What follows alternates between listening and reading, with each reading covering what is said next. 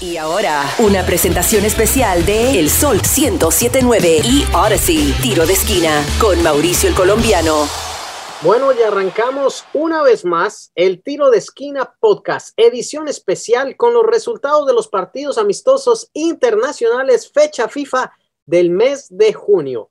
Bienvenidos, así que pongan atención porque Lionel Messi, ay Lionel Messi, marcó récord de goles vistiendo la camiseta de Argentina, la albiceleste.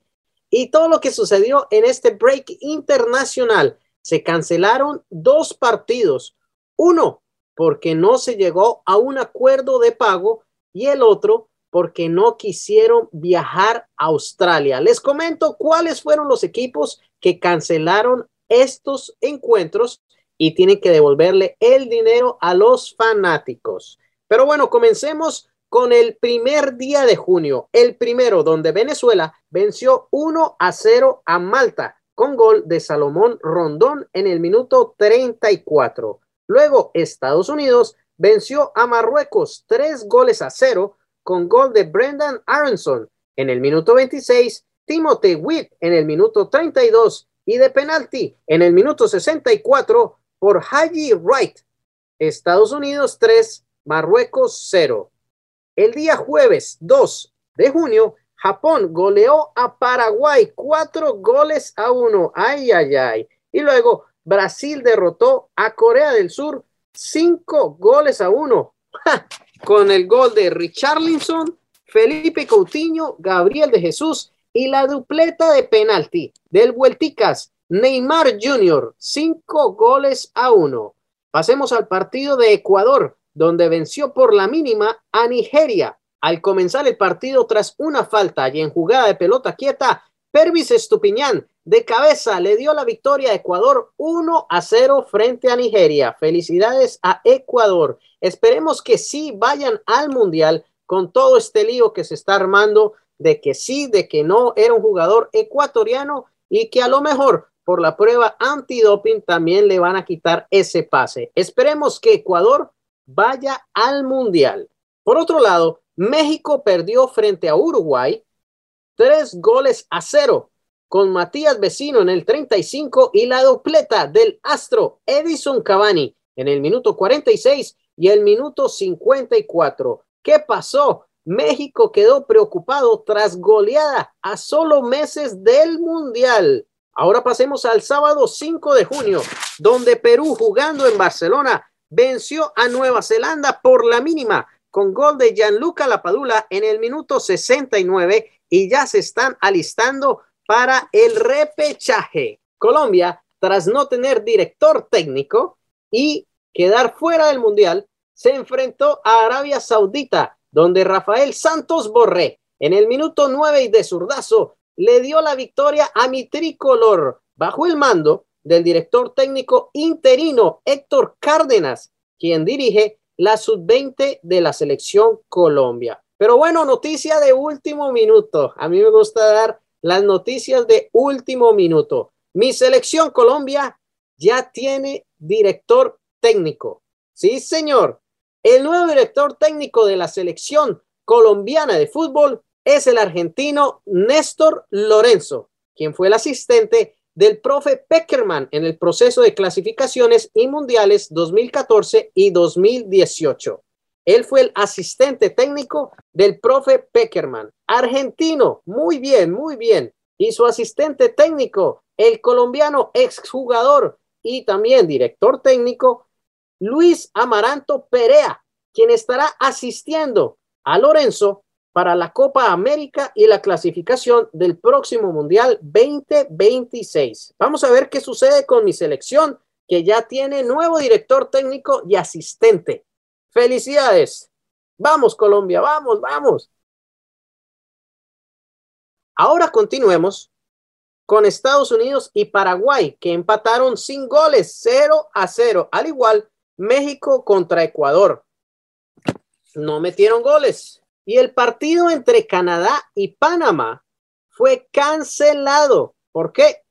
Debido a que los jugadores canadienses decidieron no entrenar por no haber recibido los premios por obtener el primer boleto al Mundial. Y eso ha sucedido desde 1986. Ellos no reciben nada. Y además, pretenden que un porcentaje vaya directamente a la selección femenina de fútbol canadiense. La federación solo ofrece el 10% de las ganancias sin contar patrocinios durante el próximo mundial y los jugadores quieren el 40% y un sueldo equitativo para la selección femenina de fútbol canadiense. Así como sucedió aquí en los Estados Unidos, que ambas selecciones recibirán el mismo pago, pago equitativo. La Federación Canadiense de Fútbol afirmó que las negociaciones seguirán durante toda esta semana y llegarán a un acuerdo lo más pronto posible para poder jugar en el Mundial de Qatar sin ningún aprieto. Ojalá se resuelva este asunto y lo más rápido posible. Así que el partido frente a Panamá fue cancelado por parte canadiense. Hmm. Y ahora, récord histórico, lo mencionamos al comienzo. Messi, la pulga, vistiendo la camiseta albiceleste, rompió récord en el encuentro frente al equipo de Estonia. Estonia.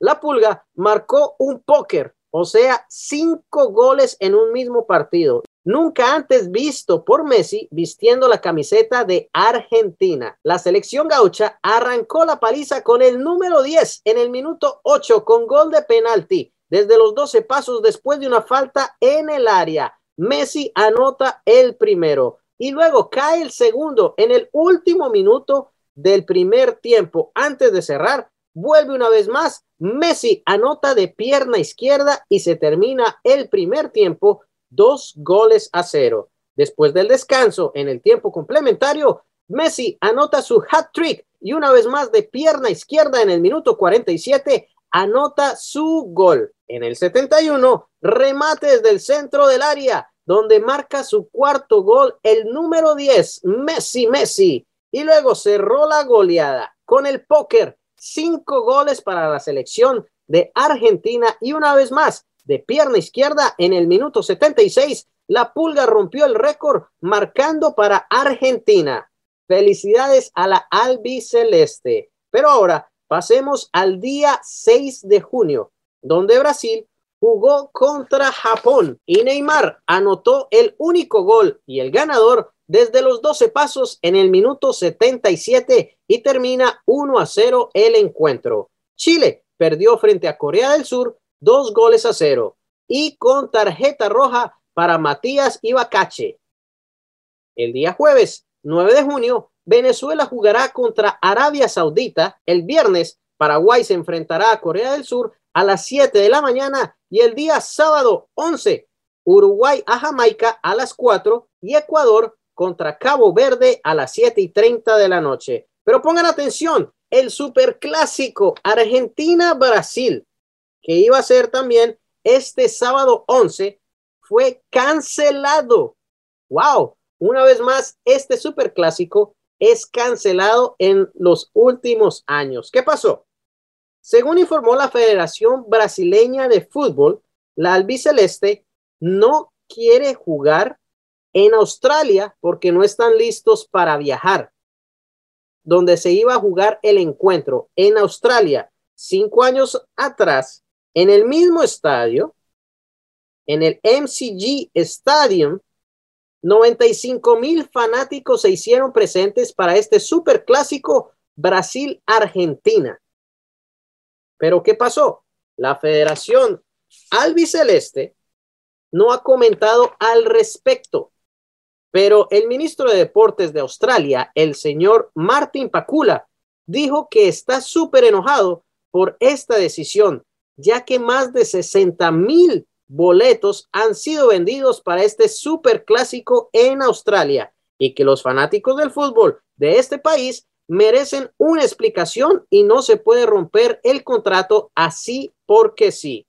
Quedará en veremos. Las decisiones de la Federación Argentina de Fútbol estarán pendientes para una respuesta. Y también recuerden, en el 2021, en septiembre, el superclásico frente a Argentina y Brasil fue suspendido debido a que varios jugadores de la albiceleste dieron positivo durante la pandemia. Antes de comenzar el partido, se canceló. Este era un partido clasificatorio para Qatar y dijeron que se iba a jugar en una próxima fecha, pero hasta el momento ninguna de las dos federaciones han dado declaraciones de que si lo van a jugar o no lo van a jugar.